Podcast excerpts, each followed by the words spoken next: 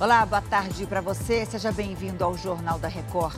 Sérgio Moro diz que a família era monitorada há meses pelo crime organizado e os presos que estariam planejando ataques contra servidores públicos são levados para a sede da Polícia Federal.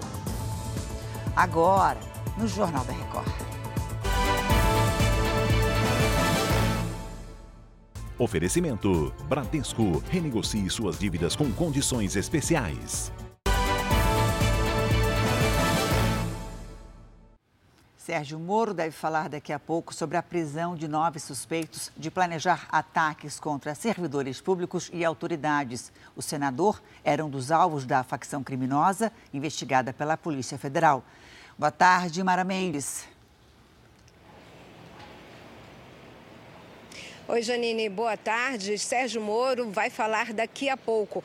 Agora, abre a sessão o presidente do Senado. Na sequência, Moro vai falar sobre os ataques o plano de ataque a ele e a outros servidores. Seis homens foram presos na região de Campinas, interior de São Paulo, e três, no, e três é, no Guarujá, Litoral e e também na capital. Além das prisões, a Polícia Federal apreendeu quatro carros de luxo, duas motos e malotes com documentos. Ainda segundo a Polícia Federal, a intenção da quadrilha era cometer homicídios e extorquir os políticos mediante sequestro, Janine. Mara, acho que a gente não tem dúvida, né, de que realmente é uma retaliação pela transferência de chefes da facção criminosa, né?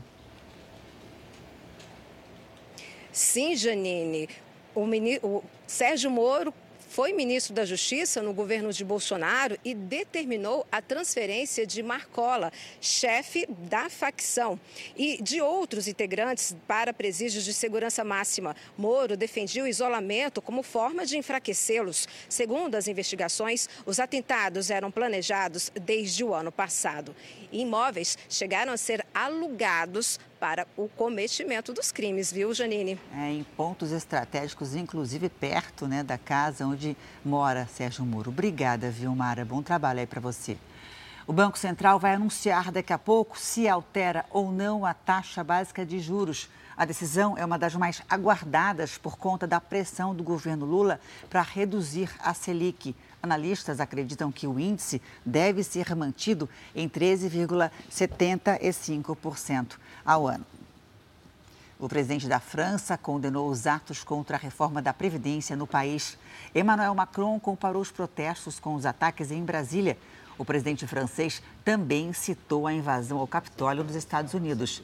Apesar das manifestações contra o projeto, que aumenta em dois anos a idade para se aposentar, Macron afirmou que a lei entra em vigor ainda este ano. Eu volto daqui a pouco com novas informações. Eu espero você até já.